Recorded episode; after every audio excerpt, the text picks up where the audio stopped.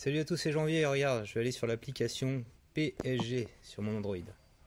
Je vais juste te montrer qu'aujourd'hui j'ai accès au match 3 PSG qui a été diffusé samedi soir sur Canal+. Hein. C'est juste pour te montrer que ça fonctionne. Donc je vais ici dans le petit écran TV, voilà.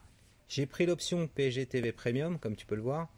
Et donc là, on voit effectivement réservé aux membres premium. Le grand format, c'est 10 minutes du match. L'intégrale et également euh, d'autres trucs, contenu gratuit. Alors on va regarder l'intégrale.